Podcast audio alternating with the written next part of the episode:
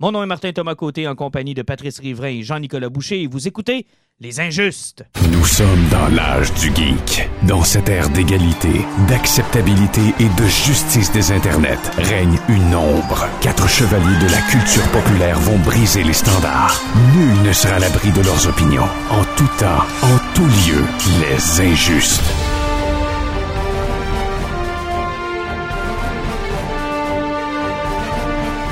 Messieurs, bonsoir. Salut! Bien le bonjour.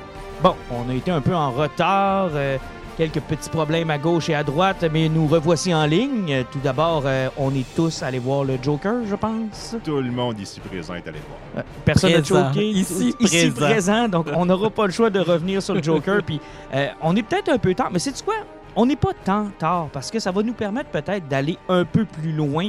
Euh, on a eu le temps, même euh, certains d'entre nous, de le voir deux fois, de regarder ce qui s'est dit, de ce qui s'est écrit. Euh, les gens qui en, ont, euh, qui en ont parlé sur les réseaux sociaux, regarde, jusqu'à tout récemment, il y avait encore des réactions euh, de différents acteurs, de différents comédiens, même des gens au Québec, des psychologues, des animateurs de radio. Je pense que tout le monde s'est mis sur le dossier. Ouais, tout le monde touchait à la petite polémique des différents. Puis, tu sais, des fois, c'était même dans le détail.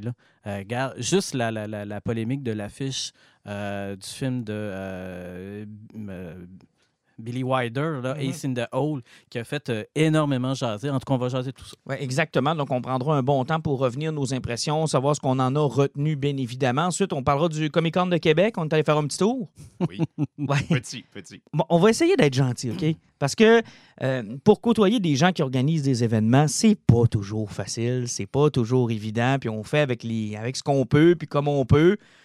Puis peut-être que c'est une bonne porte d'entrée pour certains, mais peut-être que pour des lecteurs aguerris comme nous autres ou des gens qui, euh, depuis plusieurs années, sais, on a navigué là-dedans. Pat, on est allé à Toronto tellement souvent ensemble. Oui, exactement. Puis bon, euh, moi, personnellement, j'ai fait tellement de salons du livre qu'à quelque part, je finis par voir un peu la machine, là, puis qu'on- comprendre comment ça marche. En tout cas, on va en parler, puis je pense qu'il y, a des, euh, il y a des avenues positives malgré notre... euh, Ben, il y a des choses à retenir, assurément. Il y a des choses à retenir. Puis, tu sais, moi, ce qui me déçoit pas, c'est que pas qu'un événement comme Québec, par exemple, ait pris cette tournure-là. Moi, ce qui m'inquiète, c'est quand des événements comme Montréal commencent à prendre ces tournures-là, ou encore euh, si un jour ça se répercute jusqu'au Fan Expo, par exemple, où là, ça va devenir de plus en plus difficile d'avoir accès, accès à de la vraie culture ou à de la vraie, tu sais, du- des vrais artistes, des gens qui sont vraiment dans le domaine. Oui, il faut faire attention avec le vrai. Parce que le vrai, là, si on prend par exemple la tendance qu'a pris celui de Québec, puis certains événements du genre, c'est qu'il y a une présence quand même très, très, très, très forte du cosplay, de la costumade, des trucs de même. Est-ce que le Comic-Con de Québec aurait pas euh, intérêt euh, pour sa popularité puis pour ses fans à changer d'appellation et à devenir plus un otakuton ou quelque chose comme ça? Moi, je pense que oui, parce que la clé de leur succès est là. Parce qu'on voyait qu'il y avait vachement du monde. Ils ont eu 11 000 personnes, je pense, en une fin de semaine. C'est du Quand quand même beaucoup de monde. Je trouve c'est pas là, pas négligeable. Et surtout, il y avait du monde qui tripait puis qui était intéressé. Nous autres, on est des vieux routards qui sont là, qui cherchent de la BD comme des caves, puis qu'à un moment donné, se tannent de faire le tour 22 fois. Quand tu arrives, puis que, bon, moi, j'ai cherché ma blonde, puis ma, ma, ma nièce qui était là, puis quand tu arrives à un moment donné, puis tu dis, même les belles qui sont costumées m'intéressent plus, je suis tanné de faire le tour, c'est que c'est le temps que tu sacs ton camp. Non, effectivement. Puis, tu sais, euh, c'est une autre qui est trop vieux, c'est une autre qui n'était pas à sa place. Moi, j'aime bien ton option de peut-être changer le nom ou changer au moins la description pour savoir qu'est-ce qu'on retrouve exactement à cet événement-là. Parce qu'il y en a qui ont dû vraiment pas être. Pas être déçus, mais tu sais, arriver puis se dire Oh, OK, c'est pas à ça que je m'attendais. là.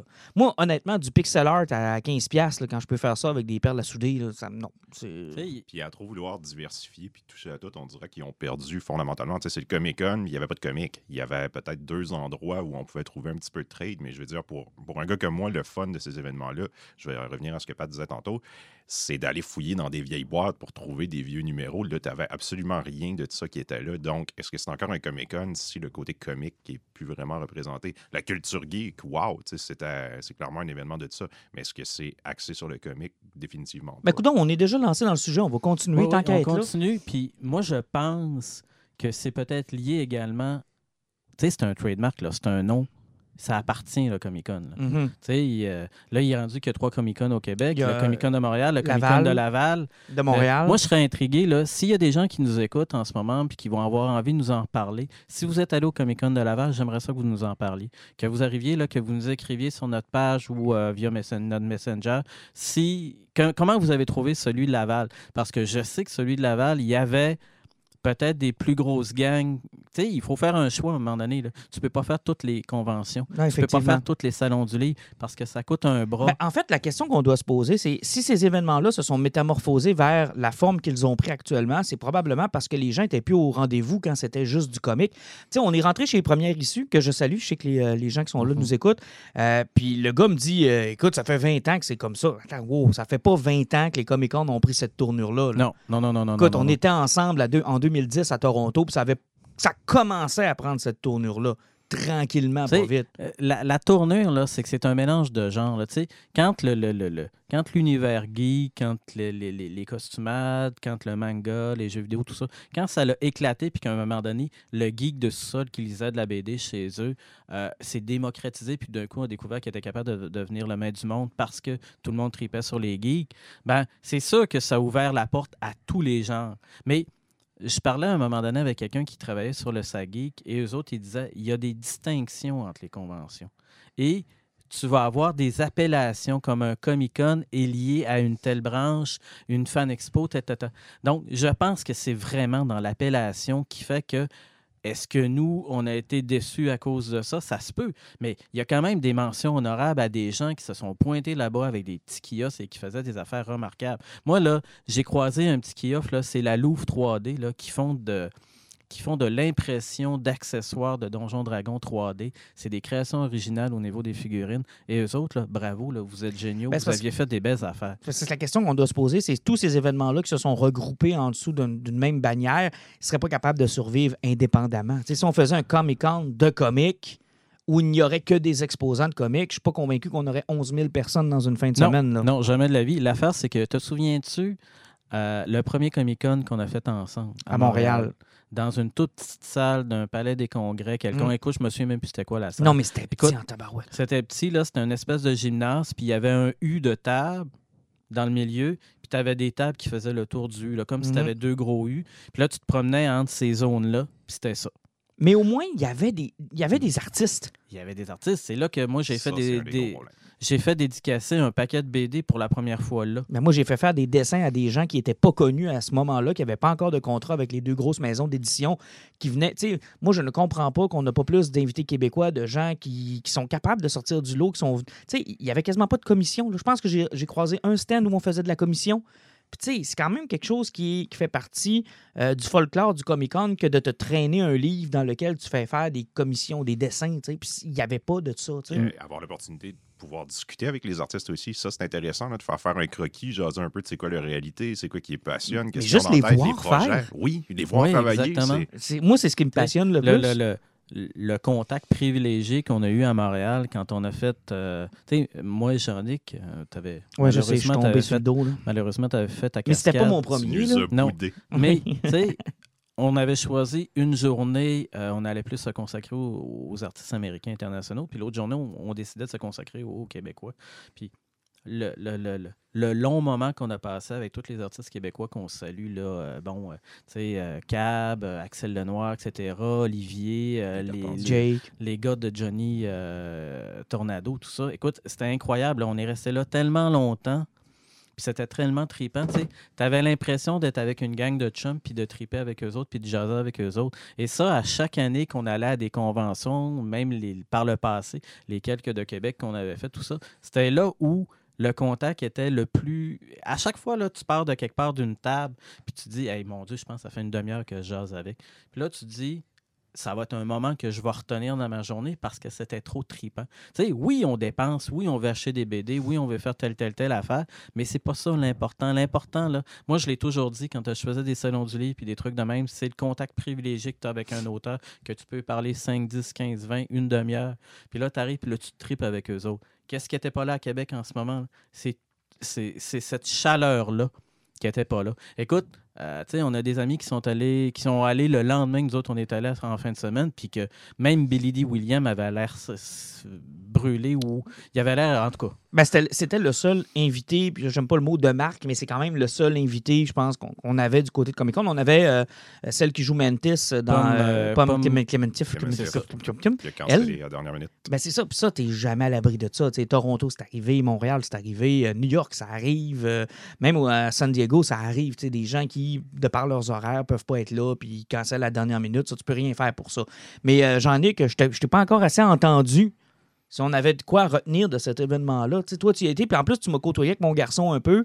Euh, puis moi, il y a un moment où je t'ai dit, là, il faut partir parce que là, il y a un bon souvenir, tu sais. Ouais, effectivement, lui, il avait du fun, mais tu sais, à cet âge-là, hein, c'est toujours relatif, puis tu veux pas passer trop de temps avant de t'ennuyer. Ce côté-là, c'était plaisant, parce qu'au niveau des costumes, au niveau des gens qui sont passionnés, qui sont là-bas, ça, c'est beau. Puis tu sais, de voir leur regard, mettons, justement, de ton bonhomme, là, qui lui se promenait, puis qui voyait tout le monde qui tripe, c'était beau de voir ça.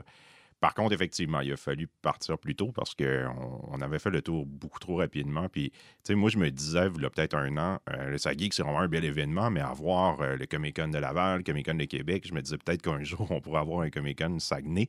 Euh, avec l'expérience que j'ai eue à Québec, je me dis définitivement pas. là. on, on a dilué. Tu sais, j'aime bien le Comic-Con de Montréal, super de bel événement, mais là, on avait l'impression d'avoir une version un peu cheap de, de- de cet événement-là. Fait que je Mhm. me suis dit non, ça ne descendra pas jusqu'au Saguenay.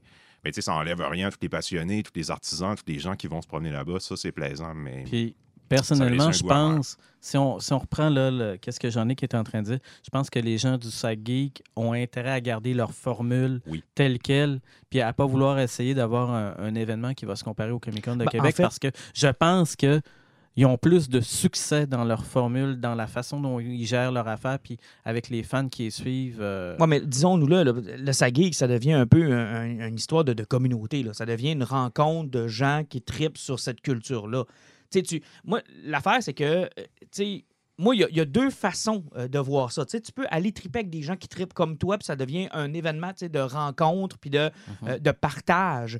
Mais moi, j'étais pas mal plus dans je veux aller chercher quelque chose de plus. exact. Puis moi, c'est peut-être parce qu'on vient du Saguenay. Nous, on n'en on en a pas de. Bon, on en a déjà eu une, mais je veux dire, on n'en a plus maintenant. Alors, nous, on était à la recherche du plus. Ouais. Alors, nous, notre voyage s'est rapidement transformé en on va chez Première Issue. Puis- Et ça s'est terminé là. Oui, parce qu'on veut une particularité. On voulait être capable. de- Puis, tu sais, c'est ça que je te disais, c'est triste, un gars comme moi qui dépense en fou, qui arrive, avec, qui se dit Bon, aujourd'hui, je vais être raisonnable, j'ai 60$ dans poches, je vais essayer de pas péter ce budget-là. En sortant de là, j'avais encore mon 60$. T'as même pas fait que- ton classique il- Jean-Nic Non, effectivement, je suis pas allé tout brûler au premier au kiosque. premier en kiosque. rentrant. Parce que, tu sais, je me disais, tout ce que je vois, c'est des trucs que je peux me procurer ailleurs, qui vont me coûter moins cher. Tu sais, il n'y a pas de deal à faire, il n'y a pas de... C'est un, c'est un peu ça qui est triste. Normalement, quand tu te déplaces pour ce genre d'événement-là, oui, c'est le fun de parler avec les passionnés, mais c'est aussi de trouver des petits trésors ou du moins des trucs que tu serais Fait pas capable d'avoir facilement. Fait que dans le fond, ça geek, ça, ça demeure plus ça, tu sais, un genre de, de partage, puis de- d'endroit où on peut, tu sais, la, la taverne des geeks, dans le fond, tu sais, l'endroit où on va pouvoir enfin faire ce qu'on veut, parler de ce qu'on veut, sans être dérangé, mais ne pensez pas trouver la perle rare là. là. Ben non, exactement. Puis bon, écoute, euh, là, c'est rendu que c'est la même affaire à Québec. Là, tu sais. Ben, c'est ça, là. Quand tu arrives et que tu jases avec des gens d'un kiosque, puis qu'eux autres, ils disent Ouais, ben nous autres aussi, on n'a pas traîné telle, telle, telle affaire parce que c'était rendu que ça valait pas la peine de traîner, par exemple, des bacs issus des trucs de même. Écoute, là, quand tu commences à avoir des gros commerces qui décident de faire des moves de même, euh, des, des- des gens de l'industrie que ça fait longtemps qu'ils roulent leur boss là-dedans, qui décident de dire ben nous autres, on se pointe même pas à cet événement-là. Parce que, bon, euh, à un moment donné, il faut faire des choix. Il faut que tu rentres dans tes frais. là. Tout à fait. Puis, tu sais, on pense, parce que là, on n'arrête pas de parler des artistes, mais eux autres aussi, là. Tu sais, quand tu es là, là, euh, faut que tu en vendes des BD, faut que tu sois capable de payer tes commissions. Si t'es pas de Québec, là, euh, puis là, ta chambre d'hôtel qui était quoi? Tu as eu un deal, puis elle était peut-être à 135$ la nuit. Ah, Mais Ben là, tu payes, tu t'es t'es rendu à 270 à peu près, pas de taxes. Non, non, c'est Parce des que là, tu es deux, trois jours, puis là, tu arrives, puis là, tu dis est-ce que je suis capable de vendre assez de commissions? Est-ce que je suis capable en plus, parce qu'il va falloir que je mange un jour, est-ce que je suis capable de payer mon kiosque, ma commission, ma chambre d'hôtel, toutes mes affaires Puis qu'à un moment donné, ben non, je pense que je vais couler 100$ pour aller là. Tant que moi, en, me disant je vais couler 100$ pour aller là, ben, je ferais comme eux autres là, si j'étais un artiste. Ben, c'est clair, surtout que c'est des événements qui sont quand même assez rapprochés. Je veux dire, si tu te concentres sur celui de Montréal, par exemple, tu peux très bien vivre en ayant fait seulement celui de Montréal, puis tu mourras pas. Là. Puis là, s'ajoute celui de Laval qui est juste de l'autre bord. Puis souvent, tu as des deals avec celui d'Ottawa, qui est à peu près dans les mêmes dates. Exactement. Puis en plus, bon, mais si on parle de BD québécoise, ben là, tu vas avoir ton éditeur, tu vas avoir ton distributeur qui va dire tu veux venir faire des dédicaces à tel, tel, tel. Les salons du livre. Ah, puis les salons du livre, là, le, le, le, le, le circuit est décollé là, au Québec. Là, donc, puis c'est des gros, gros, gros événements. là. Non, non, effectivement, c'est peut-être en demander beaucoup sur. Tu sais, il y en a beaucoup d'artistes de bande dessinée, mais il n'y en a pas tant que ça non plus pour se dire qu'on en a assez pour faire le tour de toutes les conventions qu'il y a au Québec. Là. M'amener, il y en a peut-être trop aussi. On aurait peut-être avantage à en avoir une belle grosse. Puis, puis tu sais, je pense que Montréal a quand même une belle envergure, honnêtement, là, euh, de celle qu'on a à choisir. C'est pas gênant. Peut-être qu'on pourrait faire le- l'exception puis aller à Ottawa la prochaine fois, parce que Ottawa, c'est pas tellement plus loin. là. Non, non, non, c'est c'est facile, puis c'est tellement beau, Ottawa. Moi, Ah oui, et puis le pire, c'est qu'on peut coucher à Montréal. là. Mais j'avoue que euh, l'option de, de, de, de- de faire une présence à Ottawa, de, retourner, de, de découvrir autre chose, parce que Ben là. Montréal, on l'a fait. Là. Ça Ouais. fait plusieurs fois qu'on le fait. Fan Expo, on l'a fait plusieurs fois. Puis j'ose pas amener Jean-Nic au Fan Expo. Il va pas, mourir. t'oses pas. Ah, il va mourir. Ben, il va mourir au Ah, tu vas mourir kiosque. là. Non, c'est sûr. Là. Ouais. Fan Dans le Expo, bon sens du terme, tu Ah, penses c'est que je gigantesque. littéralement fondre. Ah, tu vas fondre. Tu vas Tu vas- rentrer là, là, puis tu vas pleurer ta mère. Ouais, tu vas fondre, puis tu vas aller chercher par tes contacts une hausse de marge de crédit pour pouvoir être capable justement de dépenser pour ta deuxième journée. Ah, c'est fou raide. En fait, quand tu vas revenir, tu n'auras juste plus de maison. Puis, tu sais, moi, j'y C'est suis. pas nécessairement une mauvaise chose. Ben, là, fait- vous me donnez le goût d'aller au Fan Expo. Non, c'est parce que Euh, moi, Oublions Ottawa et concentrons-nous sur ce que- projet-là pour l'année prochaine. c'est parce que moi et Pat, on est allé euh, au Fan Expo à l'époque où on était deux pauvres. Fait que c'est pas grave. Tu sais, on n'avait pas d'argent à dépenser, tu comprends? Ouais, mais, Maintenant, euh, c'est- mais en même temps, des fois, il y avait des deals complètement débiles. Moi, je me souviendrai toujours, quand on est allé au Fan Expo une fois, qu'il y avait la boîte de X Factor de 1 jusqu'à je sais pas trop quoi. Et le gars vendait, je pense, C'est les quoi X Factor? C'est du Marvel. C'est du Marvel. C'est là qu'est apparu pour la première fois Apocalypse avec les Horsemen qui étaient liés avec Angel, etc. Ils s'en débarrassaient, la boîte. Comme en Puis là, l'affaire, c'est que la boîte, je pense que c'était 50% du cover price américain de l'époque. Donc, il y avait des BD qui me sont revenus peut-être à 50, 75, une pièce. là, 75 Ah non, il était tombé là-dedans Et là- comme, euh, comme et un là, gros regarde. ton dans un plat de Et chocolat. là, là. c'est ça. Et là, moi, je me suis promené avec une boîte de Baxu. Non, Une c'était fou raide. Mais ce qui est de particulier, puis ce qui est intéressant aussi, puis je sais pas si Montréal un jour va aller jusque-là, mais c'est que les, les compagnies sont là aussi. Tu sais, je veux dire, DC Comics est là, Marvel est là, tu sais, Warner Brothers ont, ont leur kiosque. euh, tu sais, alors, tu sais, ils ont aussi des représentants de l'industrie. Moi, je me rappelle parce qu'on était en plein dans l'événement de euh, Blackest Night. Euh, puis euh, ça donnait des bagues de Green Lantern au kiosque Ah de oui, DC Comics. fou avec nos bagues. C'était fou raide, là. tu sais. Alors, On va là l'année prochaine. il faisait la promotion des événements qu'il y avait dans le monde du comic. Tu sais, je veux dire, quand tu vas à Montréal puis tu vas à Québec, sens-tu le buzz qu'il y a chez Marvel ou DC actuellement? Non. Tu sais, Non. ou- tu sais, il n'y a pas de kiosque Year of the Villain, euh, venez l'essayer, voilà le premier issue, tu sais, voilà de quoi ça va avoir l'air. Puis, tu sais, on sent pas ça. Mais quand tu vas à Fan Expo, là, ils te le font sentir dans quel event que tu es, là, puis où est-ce que tu es rendu dans chacune des deux grosses compagnies. Puis ça, ben, ça ajoute à leur pouvoir d'attraction aussi, parce qu'ils ont des vedettes qui sont fous. Là. Tu sais, on a vu Jim Lee, on a vu Brian Azzarello, on a vu Michael Mais Bendis. On euh, a tellement vu, là. à un moment euh, donné, Geoff Jones me- était là. c'est là euh, qu'on a vu Stanley aussi. Stan Moi, je me souviens là, que euh, il y avait plein de, de, de, de, BDistes américains qui étaient à différentes tables. Là, Michael que, Turner. là, il fallait que je me dépêche de faire une file. Puis qu'à un moment donné, je regardais, puis là, je dis, ah ouais, il n'y a personne à l'autre file. Fait que là, je partais à quoi? Mais ça, c'était la belle époque où on se partageait du stock. À Montréal, j'ai jamais eu besoin de faire ça. Tu sais, Ouais. Je veux dire, où on se disait, garde, le planning d'aujourd'hui, là, je serais pas capable d'aller voir euh, Eden Van Siever, mais euh, je vais être capable d'aller voir Geoff Jones. Fait que toi, t'as-tu Euh, quelque chose de t'as- Jones? t'as-tu quelque chose de Ouais. Geoff Jones? Ouais. Donne-moi les. Moi, je vais te donner ça. mon stock d'Eden Van Siever. Puis là, on se séparait. Puis C'était une époque où il n'y avait pas de cellulaire. Il fallait se rencontrer euh, à une statue ou à un kiosque bien précis pour se donner rendez-vous. là. Ouais, fallait se dire, là, à telle heure, là. À telle heure, on se rend à telle place. ouais. Hey, on a- Puis on était foutrement efficace. Imagine si on avait eu des textos à l'époque. On était terrible. On était terrible parce qu'on arrivait dans le milieu, puis on était 6 ou 7, puis là, ça s'échangeait BD. Là. Euh, qui va voir un tel? Ben moi, j'y vais. Ben moi aussi. Ben allez-y pas les deux, les gars, à moins que ce soit vraiment ton auteur préféré. Bon, moi, oui, mais j'ai de quoi pour lui, mais OK, parfait. Fait que tout va à lui, moi, Ramasse je vais stock à signer, puis tout le monde ça, exactement. C'était fou raide. On partait dans des raids, là, puis c'était le fun. Puis on faisait, oui, on a fait beaucoup de files d'attente. Puis oui, euh, si je calcule tout le temps que j'ai attendu après des artistes à, à Toronto, probablement que je serais capable de vivre une deuxième vie.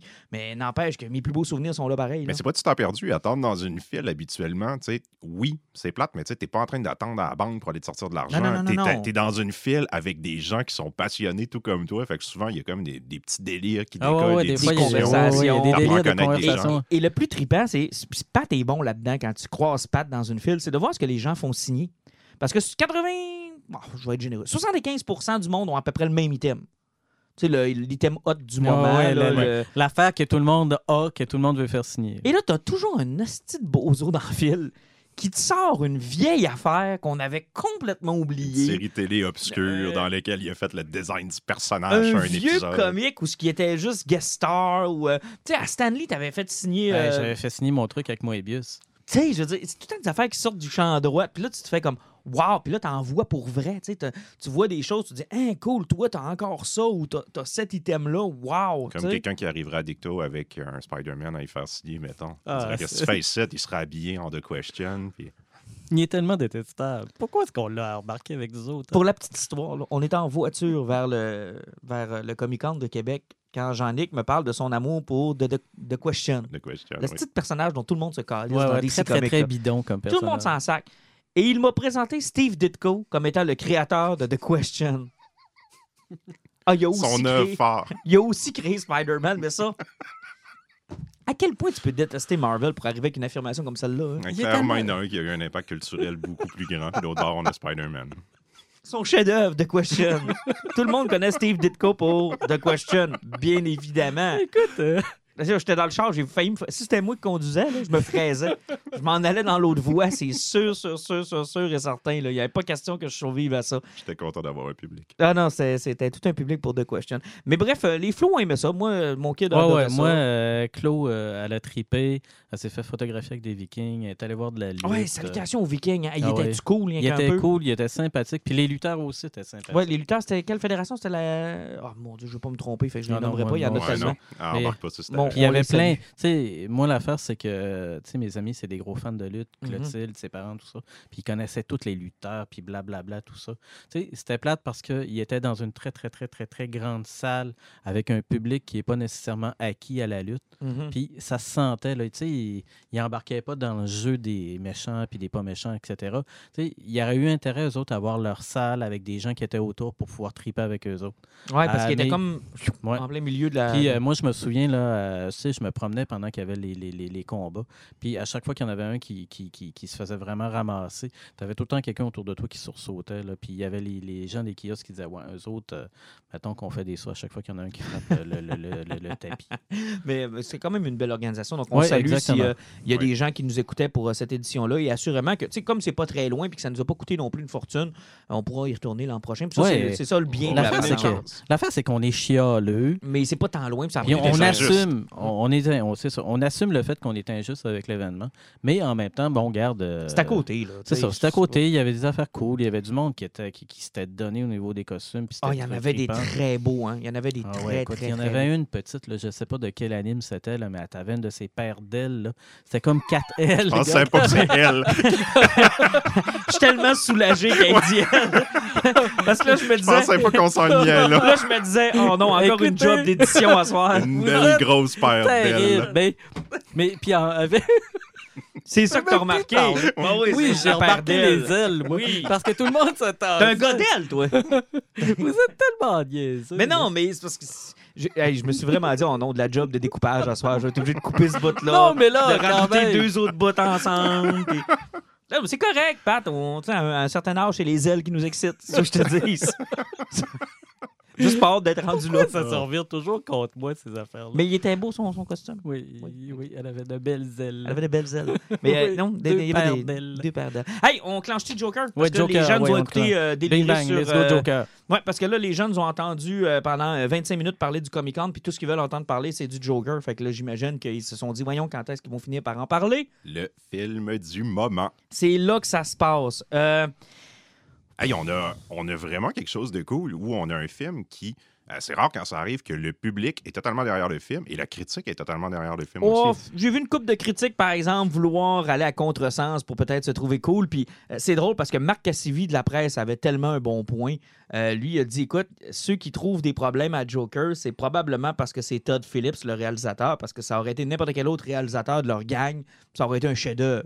Ouais, ça se rappellerait blagueur, puis il n'y aurait pas eu de C'est référence ça, à l'univers de DC, puis là, il aurait apprécié le. Exactement. Et ça, tiens, je me pose, tiens, je vous lance la conversation avec euh, la, la première question avant de demander vos, appré- vos euh, appréciations du film. Euh, je salue notre chum Marc Gagnon euh, du, du podcast Les Crinqués qui posait la question euh, sur son Facebook, puis je trouvais ça intéressant. Est-ce que, selon vous, le film aurait pu s'appeler Arthur Fleck et fonctionner aussi bien? Non. Moi, je dis non parce que je pense que c'était quand même. Les deux pieds étaient ancrés dans la mytho de Batman. À quelque part, il y a une importance au niveau des Wayne. Je pense pas que ça aurait pu s'appeler juste Arthur Fleck. Je vous pose une deuxième question. Est-ce que Est-ce ce... que- est-ce que je peux répondre à la ouais, Oui, question? t'as as raison. Vas-y, tu, Jean-Luc, peux- réponds. tu pourras même répondre, toi, à la question. si Vas-y tu veux donc. après. Vas-y donc. Mais non, moi, je, je crois que ça aurait fonctionné, mais ça aurait été moins intéressant. Parce que euh, quand j'ai terminé le film, je me suis dit, c'est le fun parce que le film fonctionne par lui-même. Puis le film aurait fonctionné si ça aurait été une BD. J'aurais lu ce- cette histoire-là du Joker, puis j'aurais fait, waouh, c'est une maudite bonne idée, c'est une maudite bonne BD de- du Joker dans l'univers de Batman. Mhm. Et en tant que film, il se tient tout seul. Oui, ça aurait pu s'appeler seulement Arthur Fleck, mais je vois pas l'intérêt de faire ça. Puis c'est rien qu'un plus, dans le fond, que ça joigne En à l'univers. je me, rejo- je me joins un peu à toi. Oui, tu aurais pu faire un film Arthur Fleck et ça aurait été très plate. Parce qu'il y aurait manqué un niveau. Il manque un niveau euh, que le Joker te permet d'apporter. Et moi, ce qui me surprend le plus quand je lis des critiques, quand je vois les gens, c'est à quel point ce niveau-là, c'est pas tout le monde qui. Puis c'est pas nécessaire de l'avoir non plus pour apprécier le film. C'est pas ça que je dis. Je dis pas que le monde, c'est des caves, mais je dis qu'il y en a qui l'ont juste pas perçu ça, ce niveau-là. Puis c'est correct, c'est tant mieux pour eux autres si pour eux autres, c'est un... Parce que ça m'amène à ma prochaine question. Là. On va finir par me, me démêler. vas-y, vas-y.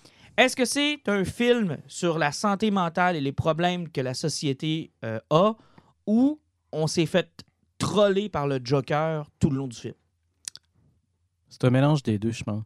L'affaire, c'est qu'on voit jusqu'où la santé de la ville même influence le comportement des gens, puis comment est-ce qui, qui, qui se crée euh, une, une- comment je te dirais, euh, une scission entre la population, le milieu riche, le milieu pauvre. Puis là, tu as, des gens qui, qui surfent là-dessus, et tu as un gars euh, dément à la base qui interprète la réalité autour de lui. Est-ce qu'on y va dans les divulgateurs ou non? Ah oui, oui, oui. À, à ce temps-ci, je pense qu'on. le- les, regarde, on va le dire maintenant. là, si vous ne l'avez pas écouté, vous pouvez arrêter là. Parce que Ouais. là, on va parler du film. là. Parce qu'il y a une phrase très intéressante qui dit, avant de tuer le personnage de Robert De Niro, qu'est-ce qui arrive quand tu fous un personnage fou dans un univers comme celui-là? Ben, ça éclate, puis il fait sauter la tête, puis c'est un petit peu la clé de tout ce qui arrive. Le personnage s'émanci- s'émancipe à Oui, oui, partir oui, c'est ce vraiment ça. Exactement. C'est- l'explosion du personnage, donc j'ai perdu carrément où je Parce m'en que allais en, fait- euh, en ce faisant ça, là, il a pu. euh, il perd à ce moment-là le tic euh, de la tragédie qui le fait rire, là, son espèce de, de, Mhm. de maladie mentale. C'est à ce moment-là qu'il y a, qu'il y a vraiment comme une source de bonheur et de. de, de- c'est le fun, qu'est-ce qui arrive à ce moment-là à ses yeux. Et, euh, tu sais, c'est comme si, bon, il venait de brûler son soutien-gorge puis il était enfin libéré. Mais c'est drôle que vous l'ayez vu comme ça, parce que moi, tout le long du film, et surtout vers la fin, j'ai compris, moi, que j'étais comme son thérapeute et qu'il me racontait comment il voulait que je le voie. Moi, j'ai vu un gars, puis c'est peut-être parce que je connais bien le personnage du Joker, puis que c'est ce que j'aime du personnage du Joker. Moi, j'ai vu un gars, j'ai vu un menteur, j'ai vu un manipulateur. Ah oui, on le voit, le manipulateur. J'ai mais- vu une victime qui, qui- qui se victimise, que c'est la faute de tout le monde sauf lui. J'ai vu quelqu'un qui a essayé de faire pitié, qui a essayé de, de donner un sens aux gestes qu'il avait le goût de poser. J'ai eu l'impression qu'on me manipulait. Puis les scènes où on décroche de, de cette réalité-là, où on nous pose la question Hé, c'est-tu dans sa tête? C'est-tu pas dans sa tête Pour moi, c'est. c'est- comme si le film vivait après le film, parce que je voyais la réaction des gens. Et pauvre lui. Et vous voyez ce que ça peut faire, la société, à un homme que ça va pas. Et ça prend juste une... Et là, je me disais, il a réussi. Il a réussi. C'est c'est ce qu'il veut. Il a réussi à faire Mais- pitié.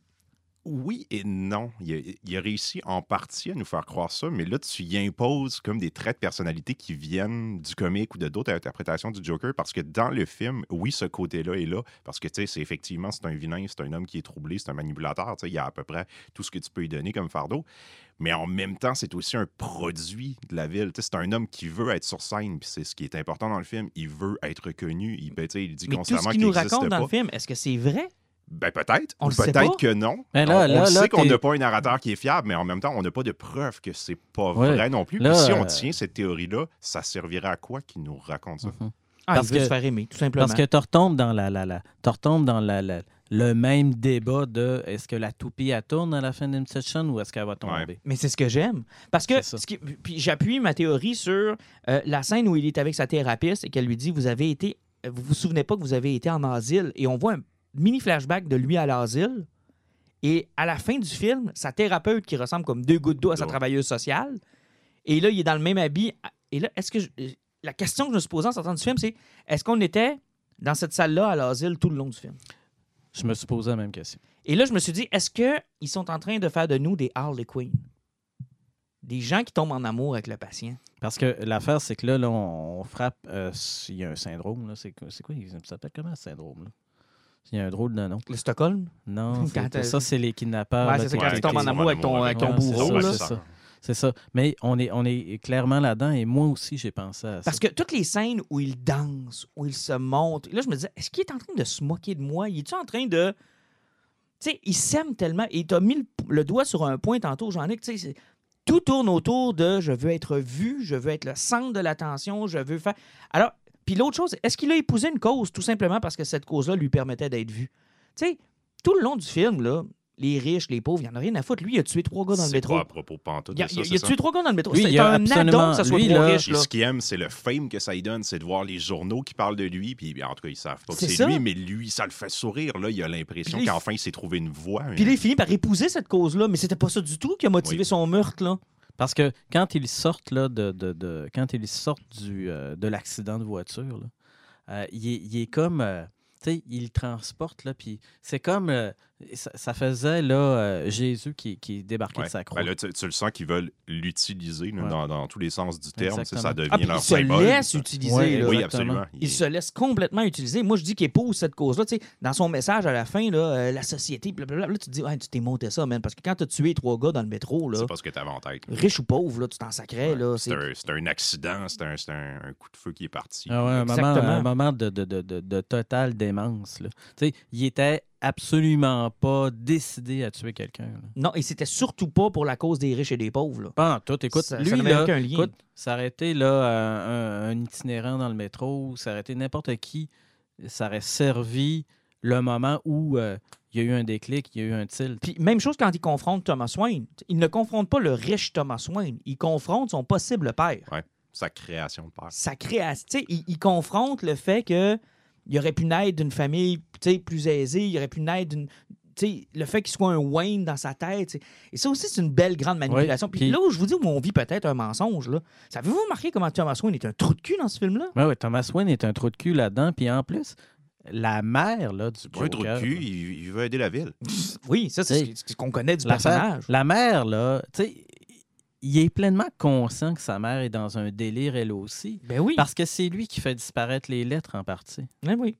Mais on n'est pas là- sûr que sa mère est dans un délire et ça, c'est une des forces aussi du film. Exactement. On reste tout le temps dans l'ambiguïté parce qu'il n'y a rien qui nous prouve que effectivement, c'est pas Thomas Wayne qui a fait forger les documents d'adoption, qui a fait interner euh, Et il sa a la possibilité de le faire. Exact, c'est Ouais. ça. On là, sait qu'il aurait pu le faire. On n'a pas de preuve que c'est pas arrivé non Parce plus. qu'il explique jamais l'enfant qui a été agressé, qu'est-ce qui s'est passé, d'où il vient, cet enfant-là? Parce que finalement, d'un d'un bout à l'autre de l'histoire, le Joker, c'est jamais qui il est. Et c'est une clé dans le comics. Mm.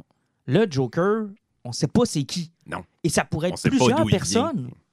Et il ne cesse de mentir. Et là où on voit une référence à, par exemple, au Joker de Dark Knight, qui était peut-être plus direct dans sa façon de mentir, lorsqu'il disait aux gens euh, Voulez-vous savoir comment j'ai eu ces cicatrices Puis qui inventait toujours une histoire. Moi, j'avais l'impression d'être dans un de ces mensonges-là. Je m'imaginais le Joker, le personnage du comic, en train d'écrire ce film-là et de se bidonner là, en se disant Checkez les bains, là. Ils vont se déchirer sur ce que le film veut dire. Ils sauront plus. où- Il y en a la moitié qui vont m'aimer puis qui vont trouver que ça n'a pas de bon sens que la faute de la société. L'autre moitié qui va. con- Tu sais, j'ai- alors j'imagine très. Et c'est la force du film. C'est que c'est.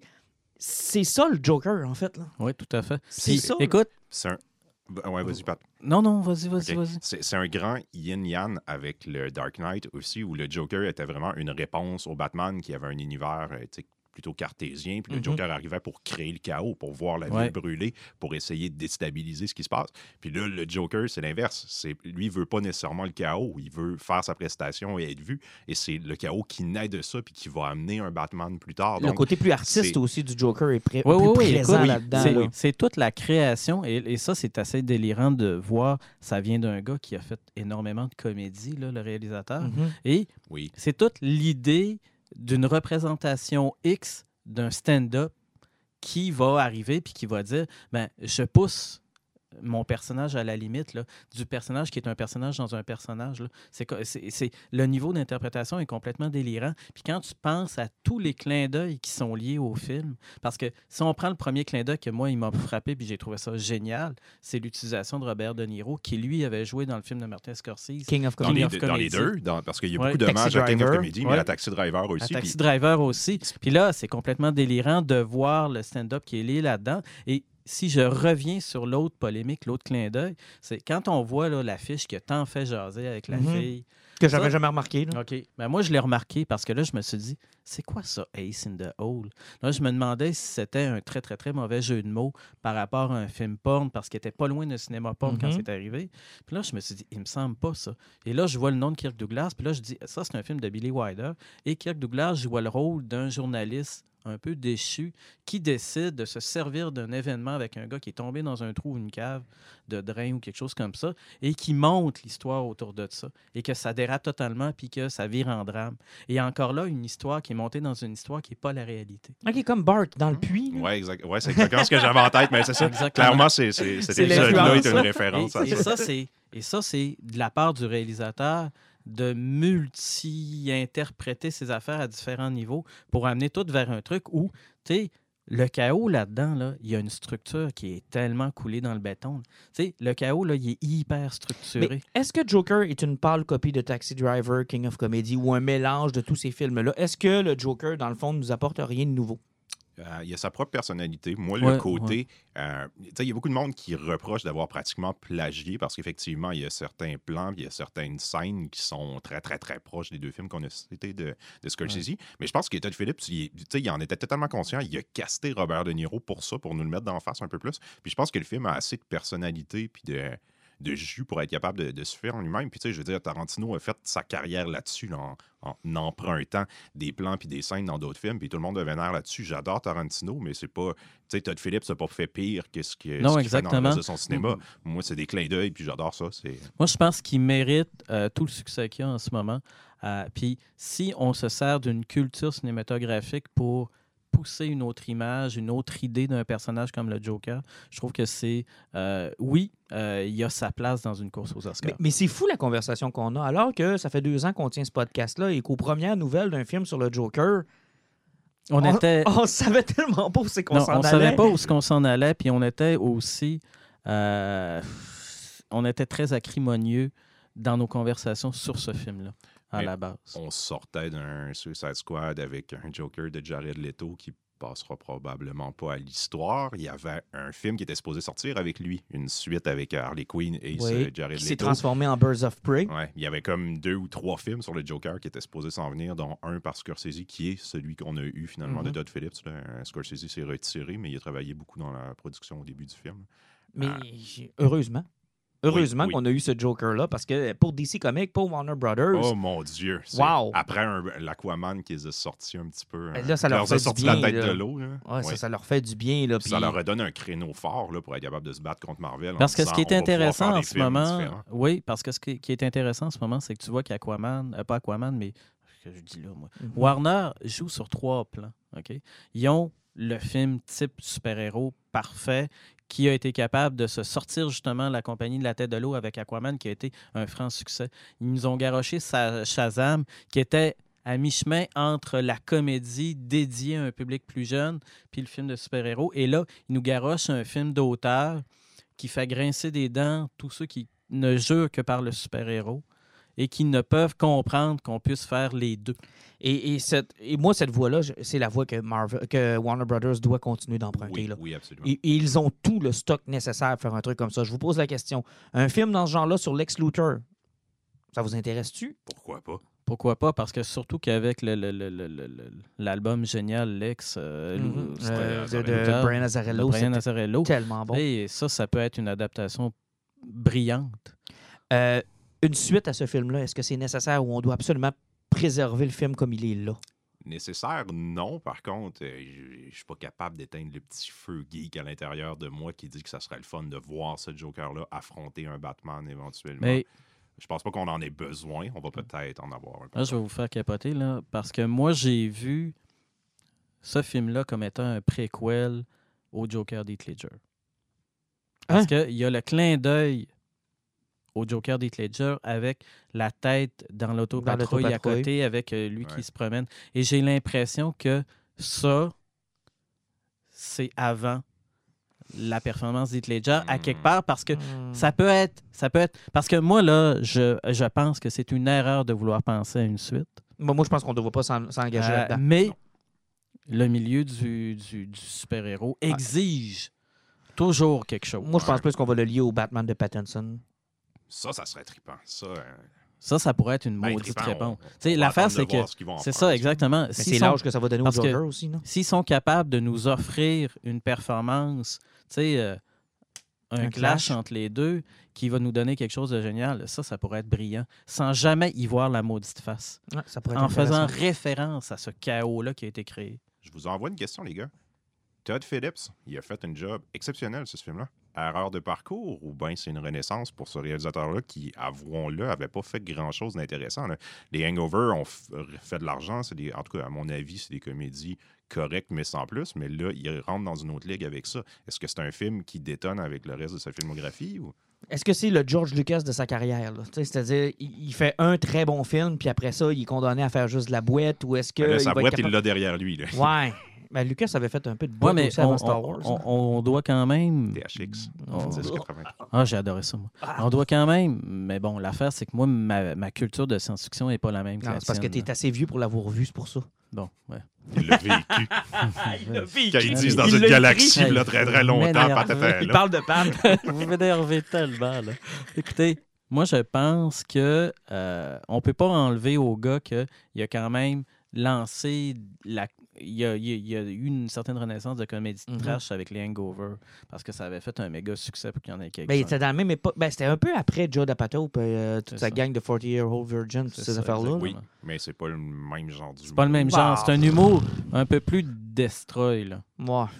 Où vraiment, là, le malaise suit un l'autre. Moi, je trouve que depuis, depuis c'est- c'est- c'est- justement le, le 40 ans et encore plus ça, on a, on a le droit à des comédies qui font, font juste parler de cul. Oui, mais en même temps, bon, tu sais, il y en a plein de bonnes comédies de main puis des trucs qui sont destroy. Ouais. Mais je pense que. Est-ce que c'est le vrai réalisateur qu'on a vu, là? Ouais, c'est ça. C'est-tu, Ouais, un- c'est-tu, genre, tu sais, des fois, tu arrives dans le bon timing, au bon moment, tu sais. Là, c'est.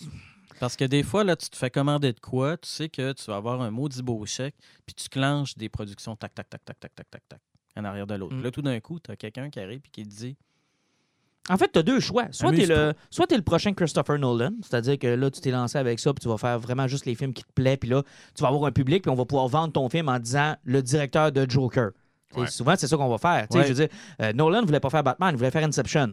Ouais, mais ils ont mais, dit fais-nous un Batman. mais fais-nous puis Batman, on va te mettre la faire map, puis après ça, quand on va vendre Inception, ça va nous donner un argument de vente de dire du créateur de Batman, tu sais, du Ouais. créateur de, de Batman Begins. Euh, bon, euh, soit il vire comme ça, ou il vire comme euh, M. Night Shyamalan. Ouais, lui, il s'est craché. Tu as fait Six Sense, puis après ça, ben. Ouais. Mais l'affaire, c'est que le gars, il, avait, il, a, il a un talent indéniable, on peut pas y enlever. Non, non, il a fait un très bon film, Il a fait- excellent. Tu sais, il y a eu une coupe d'affaires, là. euh, Mais sais, The Happening, là, Ah non, parlez-moi pas La du Dame de l'eau. là. Parlez-moi pas du gazon qui se vend en Non, on, est, jumeau. on est rendu dans un moment où Shyamalan a beaucoup, beaucoup, beaucoup plus de mauvais films que de bons à ça. C'est ça, c'est un peu triste. Oui, oui. Sauf que, tu sais, est-ce que. Moi, ce que je suis curieux, là, c'est de voir le prochain Todd Phillips. Oui. Et surtout, Oui, est-ce qu'il va se décoller de l'univers du comics? Moi, j'aimerais ça le voir maintenant ailleurs. Là, Là, il a fait un film de comics. Maintenant, montre-nous ce que tu es capable de faire là, euh, sans rendre hommage à un million de films. Là, puis sort- là, on te connaît. Là. Moi, je pense Ouais. que c'est ce qui a gagné le plus. Puis si en plus, il fait une radio aux Oscars, ne serait-ce que un, deux ou trois ou quatre Oscars, euh, là, il va devenir un non-vendeur. Parce que tu sais, dans le cinéma d'aujourd'hui, il y a deux choses pour faire rentrer le monde au cinéma. Un titre connu ou associé à quelque chose de connu, c'est-à-dire euh, quelque chose qui est basé sur un livre, un Ouais, comic ouais. ou un bon, ou un réalisateur que tu as appris à connaître, puis que là, c'est lui que tu veux découvrir. C'est Ouais. lui que tu veux écouter. Tu veux écouter ses films que- de lui.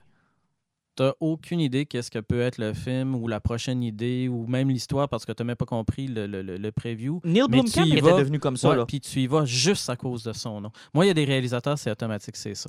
Ah oui. Blomkamp, c'en est un. Ah oui, euh, oui. Nolan, c'en est un. euh, euh, voyons. euh, Tarantino, pour moi, c'en est un. S'il Ouais. sort de quoi, je sais même pas. Moi, quand j'ai vu Once Upon a Time in Hollywood, là, Ouais. j'avais aucune idée c'était quoi. Le gars de Doc, euh, de Doc Soldier, c'est quoi son nom, lui? donc? Ah, Neil Marshall. Bon, Neil Marshall, moi, c'en est un autre. ça. Mhm. Il fait des affaires, des fois, qui sont totalement inégales, mais il y a tellement une touche fuckée dans la totalité de ses films que j'ai- je les ai toutes vues.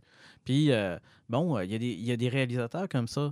Mm. Puis, peut-être qu'en ce moment, Philippe vient de changer de catégorie de réalisateur. Ouais. Très, très possible. Mais tu as toujours le danger de te ramasser avec le projet de trop. là. David Cronenberg, c'est un de mes réalisateurs préférés. Puis je sais pas si vous avez vu Map to the Stars. Là, mais Non. tu sais, ça a pratiquement tué sa carrière. là. Il n'est pas capable de trouver d'emploi depuis. C'est Ouais. Mais- un peu triste ouais, pour puis- un gars qui avait presque une cinématographie parfaite. Moi, je vous dirais, là, euh, c'est la, la- la- la même affaire avec les, les Wachowski. Ouais, Ouais. eux autres, ils ont- eux autres, ils nous ont rushé un bout après Matrix. Ouais. Cloud Atlas, je continue Ah, de le Cloud crier. Atlas, Donnez une chance à Cloud Atlas. C'est pas un film parfait, c'est un Ah, accident de train. Écoute, Mais c'est incroyable. C'est une belle expérience. ouais, moi, plutôt que de réécouter Claude Atlas, là, je prendrais une gorgée de la vie. Non, mais mettons, là, tu sais, euh, vous êtes mort, là, puis euh, vous êtes obligé de vous taper un des deux films pour rentrer au paradis, là, tu sais, un The Happening ou euh, Cloud Atlas. J'écouterais Claude Claude Atlas Atlas. en boucle. En boucle. Claude Atlas pour ses pour les quelques moments euh, tripants. Non, mais écoute, Ça moi a le tout le gars, potentiel de devenir un hey, film. tu sais, que moi la feuille vertueuse là. Non, t'as pas aimé ça? C'est tellement bon. C'est tellement bon. Euh, prochain podcast, on reviendra sur euh, la CW et leur crisis qui ne cesse d'augmenter. là. C'est parce qu'à un moment donné, on sait pas, ils vont-tu avoir assez de temps pour passer tout le monde? C'est incroyable. J'ai vu des photos hier, là, il y a tellement de monde autour Non, qui Là, on a les liens avec le Michael Keaton, euh, Oui. le Batman. Ils ont annoncé hier, euh, il y a des rumeurs qui voudraient que Knox.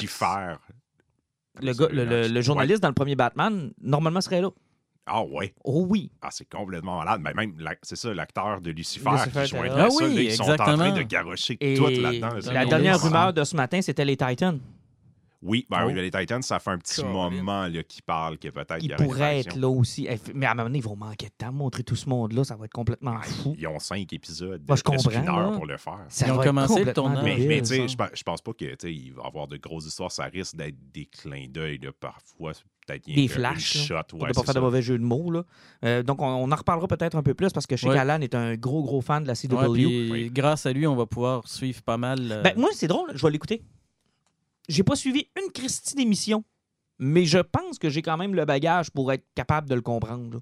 ok, Ouais, moi, puis je pense que oui habituellement, ces événements-là, ils les font pour qu'ils se tiennent en eux-mêmes aussi, parce que veut, veut pas, ça implique plusieurs séries, donc ils n'ont pas le choix. Ils veulent pas obliger le spectateur à suivre tu sais, les cinq séries Ouais, pour ça. comprendre, donc habituellement, ça se tient. Moi, je pense Comme qu'un 5 histoire à épisodes, là, je vais être capable de me le clencher. Tu sais, ça, je me clenche des comiques où j'ai pas 80 ans de, de, euh, voyons, de continuité dans le corps, là, puis je garde, je fais avec. Là. Tu sais, War of the Realms, je l'ai lu, là, puis j'avais pas lu toute la run de Jason Aaron sur Top, j'avais pas lu toutes le- les, les, les, euh, les tie-ins, ces affaires-là. J'ai compris pareil. Oui, puis t'as. J'ai trippé. Alors, moi, je m'attends à ce que ce cinq épisodes-là, ne serait-ce que pour les clins d'œil à l'univers de DC, euh, de revoir des personnages que j'ai appréciés. Tu sais, Smallville, moi, je les avais écoutés, Smallville. là. Euh, les Batman euh, 1966 avec Burt Ward, j'ai écouté ça. Alors, ne serait-ce que de voir les clins d'œil qu'ils vont faire Les avec ça. Batman de 66 avec Burt Ward. Tu pouvais bien rire de moi qui, qui, qui cite Dicto. Ben oui, on se rappelle tout du Oh, mais c'est parce qu'Adam West est 60. mort. Ouais. Ah, OK, fait qu'on peut plus en parler. Non, mais tu sais, il, est- il est pas dans Crisis, là, à moins qu'il l'ait déterré. Oh mon Dieu, ça serait de mauvais goût. serait vraiment de mauvais goût. Donc, euh, non, mais ne serait-ce que pour voir les, les- les clins d'œil à ça, j'ai, euh, je, je vais mon œil là-dessus. là. J'ai un gros, gros, gros, gros, gros intérêt pour ça. Hey, euh, c'est déjà. On a déjà un 47 minutes de Ouais. Fait Poison. qu'on va y aller avec les poisons. Alors, on commence avec euh, Jean-Nic, tiens. Je J'ai tellement l'air préparé. Ouais, ben je vais y aller. euh, T'avais des yeux de chevreuil, ça à Écoute, 175. C'est incroyable. Ah, mais c'est drôle que tu dises chevreuil parce que mon premier poison, bande dessinée, je suis dans un gros trip. euh, Jeff Lemire présentement, puis Oh, je suis en train de lire son œuvre qui est considérée souvent comme son petit chef-d'œuvre, Sweet Tooth. À 3 TP, on suit l'histoire d'une espèce de maladie qui a décimé une bonne partie de la population sur Terre. Puis suite à ça, il y a des enfants qui naissent avec des traits animaliers. Le personnage principal a des euh, cornes sur la tête, là, un peu comme un, comme un orignal, si on veut. Fait que c'est Mhm. drôle que tu parles du chevreuil euh, Ah, ben. sur la route. Puis on suit ce petit garçon-là, dans le fond, qui vient de perdre sa famille, qui cherche un peu dans cet univers-là. En même temps, est-ce que ces créatures-là sont responsables de la disparition des humains ou la disparition des humains les a amenés euh, à venir parmi nous? Si vous aimez le coup de crayon de Lemire, c'est tout lui qui dessine, tout lui qui écrit. Euh, Hey, je c'est vais avoir l'air inculte. C'est québécois, ça, ou c'est. Jeff Lemire, non, il est canadien. Ok, c'est canadien, ça? C'est en forme de BD européenne ou. euh? Non, non, c'est des... ben, Jeff Lemire écrit beaucoup pour DC. Ah, ok, Ouais, ouais, je savais ouais, pas. il Je a savais fait pas. énormément d'affaires avec DC, Jeff Lemay. Oui, euh, il écrit, sur le New 52, il a écrit beaucoup de trucs là, comme Green. Arrow. euh, il a écrit du euh, Justice League Dark aussi. Ok, c'est pour ça que je le connais pas finalement. Il a écrit des affaires que j'ai pas lues. Effectivement, mais il fait beaucoup de BD indépendantes aussi. Il a écrit pour Image Comics. Mais c'est- pour il a pas fait un truc pour, Black quelque chose. hein, Oui, présentement, il travaille sur une BD de super-héros qui s'appelle Black Hammer chez Dark Ouais, Horse, Black qui Hammer, là, est c'est- incroyable. C'est euh, c'est un petit chef-d'œuvre, ça. Black Hammer. Ça fait il longtemps que c'est il commencé, ça? Ouais, ça fait un petit bout quelques années. Là. Ok. Puis là, ça vient de culminer. Il y a, il y a un Black Hammer contre Justice League Ouais, qui est... en train d'être publié présentement. Mais je ne sais pas comment il fait le mire. Là. Il travaille tout le temps sur Un genre de Stephen. King? Ouais, ben un peu. Puis c'est ça, il y a ses projets personnels à lui, il y a des trucs. Il y a un- sa BD la plus connue pour laquelle il a gagné beaucoup de prix s'appelle Essex County. Puis c'est comme des histoires qui se passent dans dans un espèce de Canada fictionnel Mhm. où on suit euh, des drames familiaux qui s'entrecroisent. C'est vraiment super bon, c'est incroyable. Puis j'aime beaucoup son, son style de dessin. Donc, euh, Sweet Tooth, foncez là-dessus, c'est mon poison BD good. cette semaine. À se procurer, Pat. Oui, hey, moi j'en ai deux. Ah Je oui, euh, vas-y, j'en parce ai que moi, deux. je n'ai trois. Fait que... OK. Donc, euh, mon premier poison, euh, moi, par le travail, là, j'ai euh, de temps en temps, j'assiste à des formations pour connaître les jeux de société, tout ça. Et j'ai croisé un gars qui était absolument génial en fin de semaine. Il s'appelle Carl Brière. Et lui, il travaille pour une grosse gang qui fait des jeux de société, mais il a fondé sa petite. Euh, son petit studio de jeu qui s'appelle euh, Synapse euh, Game. Et il a sorti un jeu qui s'appelle Incubation.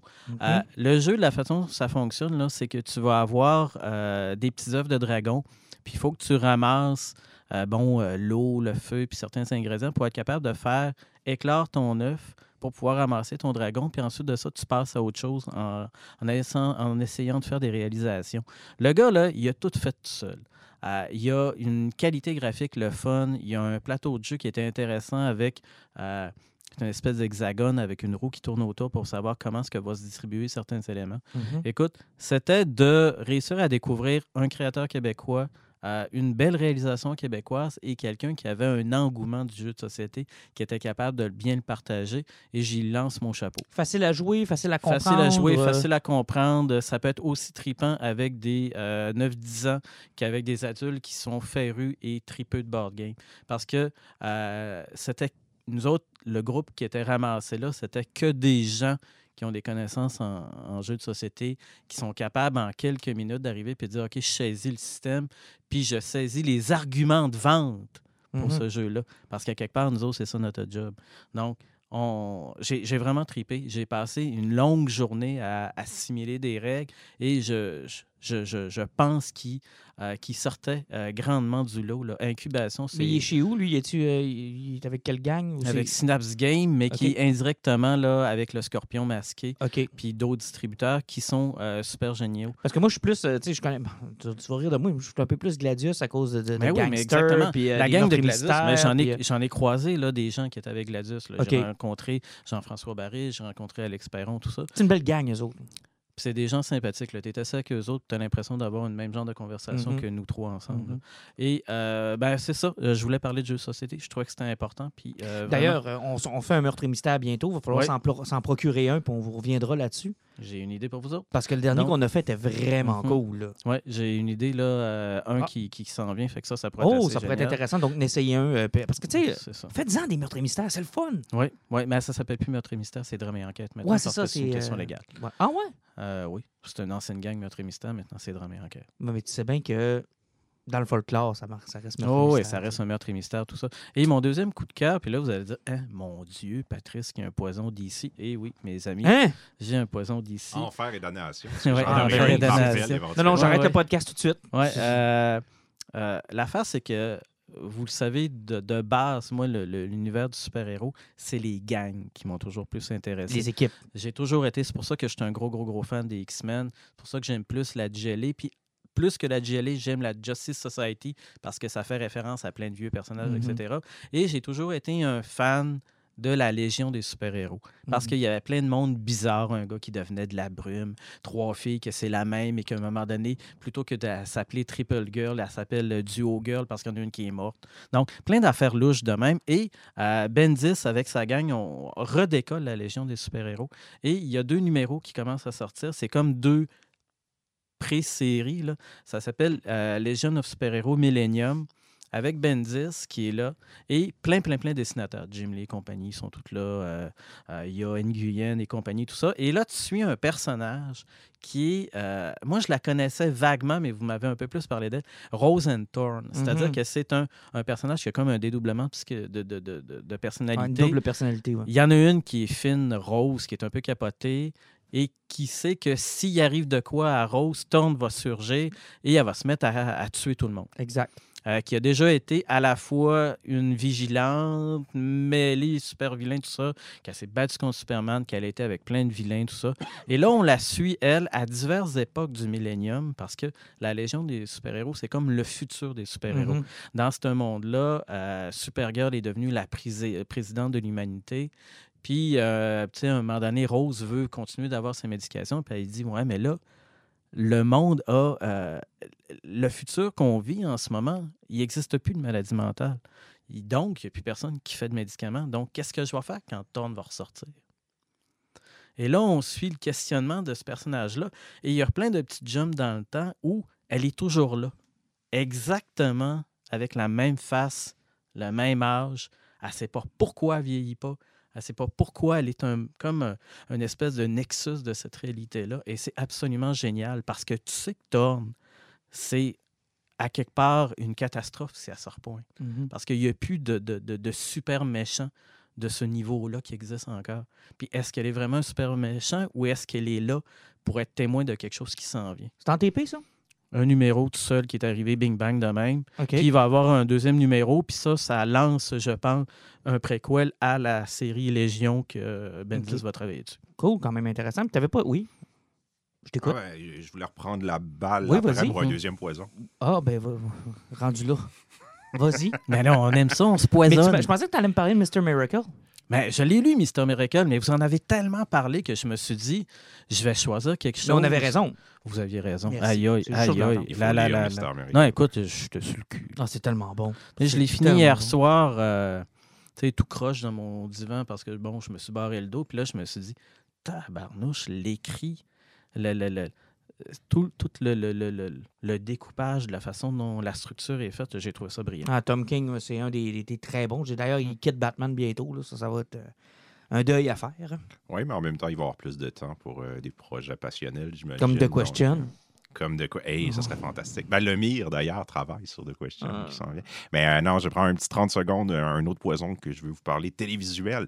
Euh, la chaîne Shudder a commencé la série Creepshow, qui est faite par euh, Greg Ah oui, Nicotero, qui est sur euh, oui. Walking Dead présentement. C'est un petit bijou. Pour les fans d'horreur, là, c'est des Mais épisodes... là, au Canada, euh, comment je fais pour l'avoir?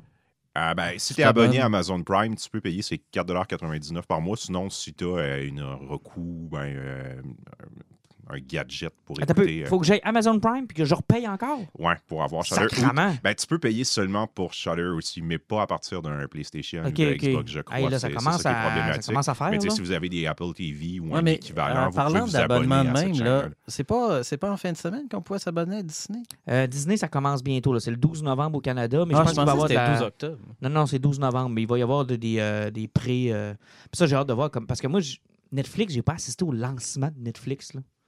Ah, j'ai hâte de voir comment ça va se passer les premières journées. Là. Mais Netflix, c'est comme transformé aussi parce qu'à la base, c'était C'était un des livraisons de service, ouais, CD. exactement, tu te faisais J'étais abonné un à ça, DVD. hein. Ah ouais? Puis on se faisait des copies. Mon Dieu, Puis après ça, tu vas dire que je suis vieux. Ouais.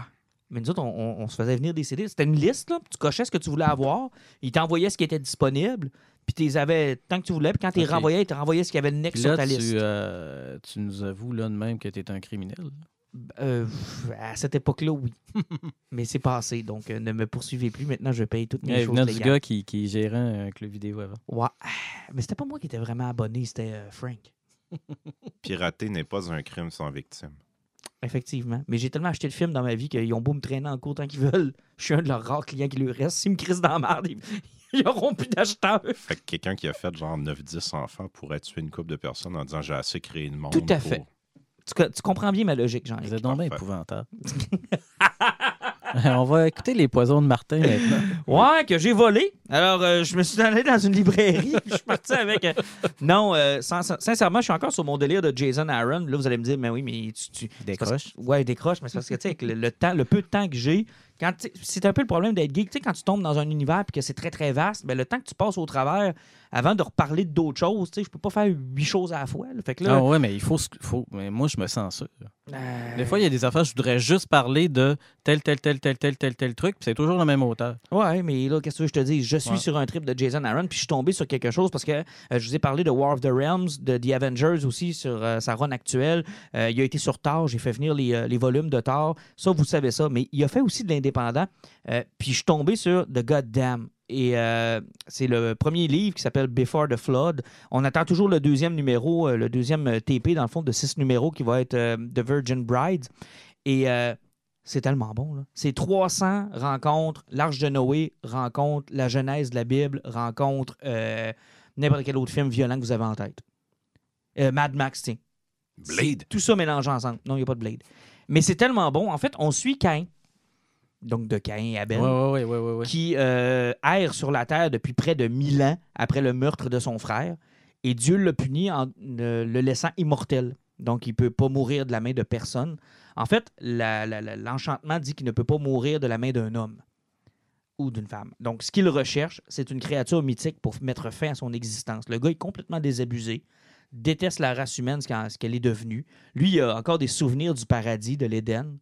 Euh, on est sur une terre peuplée de, de d'humains monstres, tu sais, de, de, de difformes, de, de bêtes sauvages. De, euh, c'est, dégueulasse que la race humaine est devenue. Et euh, durant son périple, ben, il tombe sur Noé, qui est un espèce de viking anarcho. c'est c'est, assez pété. Puis Noé, donc, lui, est en train de bâtir son arche pour finalement restarter l'humanité. Et euh, Cain, lui, s'en sac, tout ce qu'il veut, c'est se faire tuer par euh, donc un géant qui euh, erre avec Noé pour l'aider à construire son arche. Et euh, je vous dis pas le punch parce qu'au travers de l'histoire, il va rencontrer quelqu'un qui va lui redonner foi en l'humanité. Est-ce que c'est Nessie? Non. Et euh, pourquoi le monstre du Loch Ness? Ben, tu dis qu'il cherche une créature mythique. Écoute, tu sais, de tous les monstres mythiques, Pourquoi elle? Ah, puis C'est- une fille en plus. ben, moi, j'ai toujours cru que c'était une fille. Là, ben, Nessie, euh, c'est pas un autre gars. Là, dans ma tête, c'est une fille. Là, mais, On vient de donner un sexe au monstre du Loch Ness. C'est vraiment cool. ben là, à moins qu'elle soit une non-genrée. Là, mais, mais pourquoi De toutes les créatures mythiques, Hey, il est t'as- allé chercher le monde du Loch Ness. T'as tué mon punch. Là. C'est comme si je trouverais rien de meilleur que ça. Là. Tous, les, tous nos auditeurs voulaient lire Goddam Ben jusqu'à ce moment-là. Écoute, je vous rassure, il n'y a, pas le monstre du Loch Ness dans The Goddamn, mais euh, écoute, il y a quelqu'un, il y a- à quelque part, il y a Jason Aaron qui se tape la tête sur un mur, genre, pourquoi j'ai pas pensé à Nessie? Pourquoi j'ai pas pensé? Écoute, j'en reviens pas, je suis encore Euh, cas, les dessins sont superbes.